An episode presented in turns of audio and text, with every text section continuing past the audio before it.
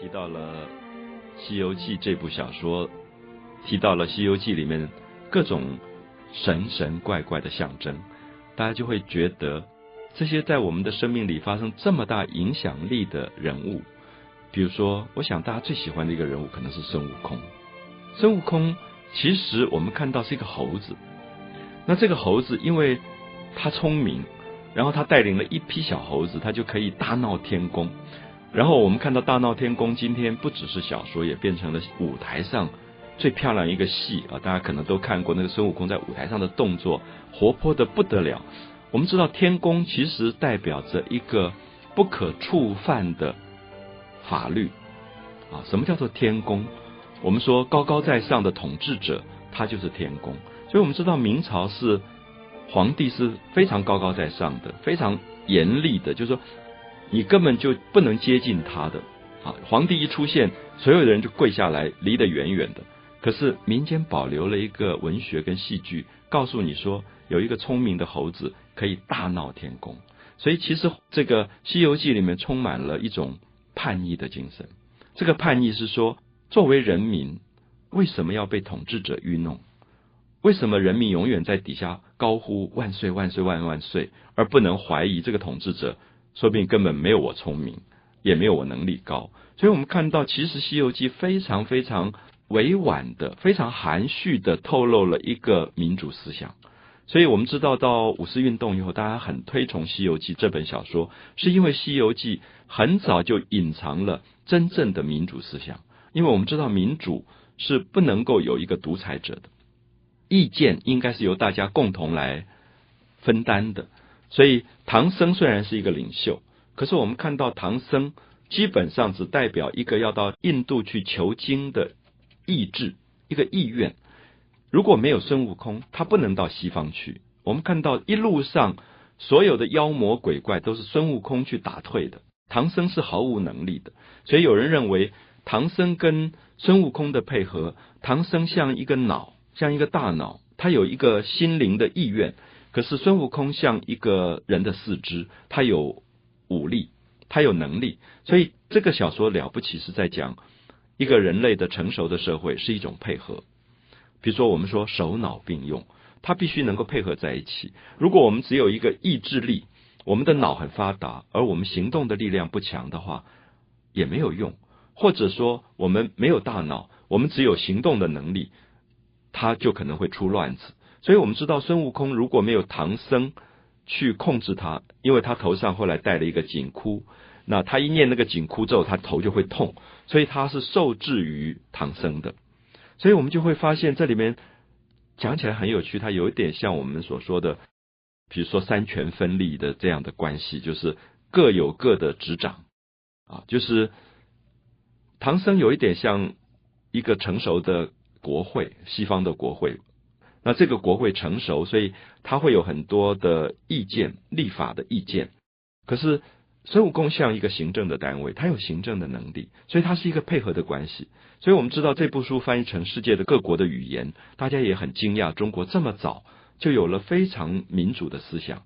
所以孙悟空，我们知道他是一个非常顽皮的猴子，他常常要出乱子的，他也很自大，因为他可以七十二变，然后他可以一翻就翻出。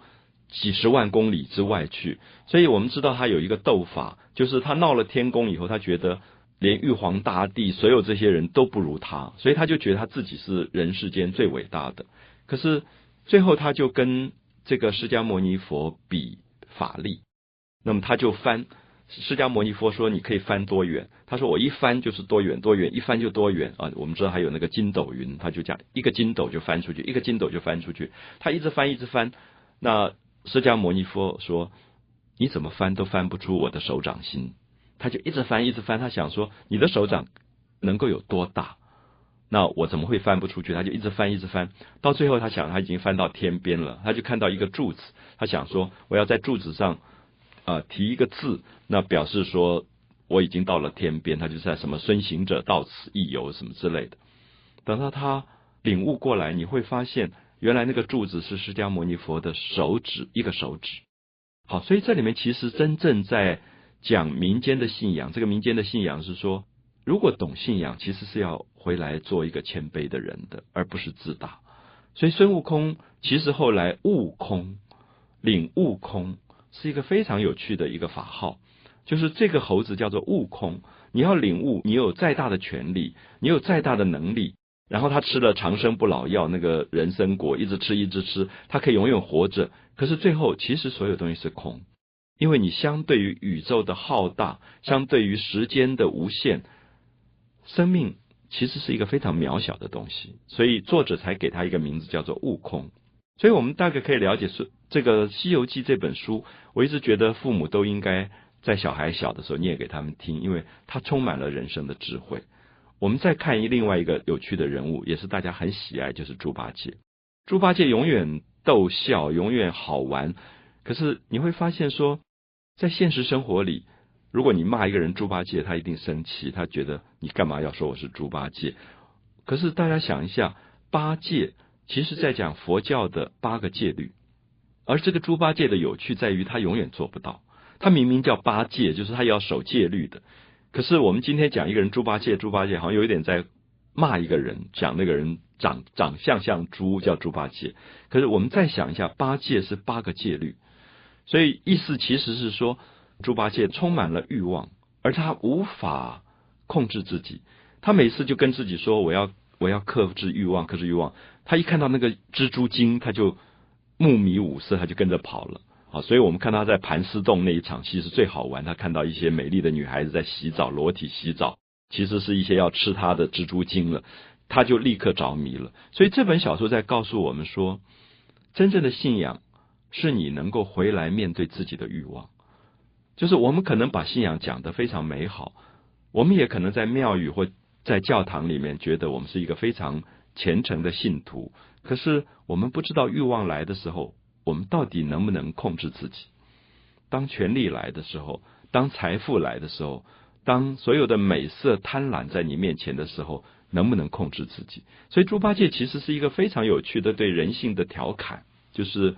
我觉得作者有一种很大的悲悯，这个悲悯告诉我们说，我们可能都有孙悟空的部分，我们也有猪八戒的部分，我们也有唐僧的部分。其实我们身体里充满这些东西的平衡。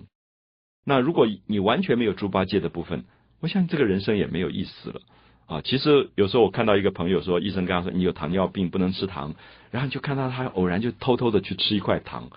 那其实我要讲就是说。这就是猪八戒的部分，就是欲望的部分，就是他无法控制的部分。然后你一方面觉得就要骂他说：“哎，医生不是叫你不要吃糖吗？”可是有时候你又很同情，觉得哎呀，人性有时候就是会犯一些小小的错误。那我现在讲的说，其实我的母亲后来就是如此。然后你面对他的时候，你有两个很矛盾的东西：一方面你要指责他说医生不准你吃糖，你糖尿病要发了；可另外一方面你又很不忍，觉得他这么大年纪了。吃一点糖，你都要禁止他。好，这个时候我们会发现猪八戒这个角色非常的人性，而他让你用这个角度去重新宽容的看待真正的修行跟信仰的意义。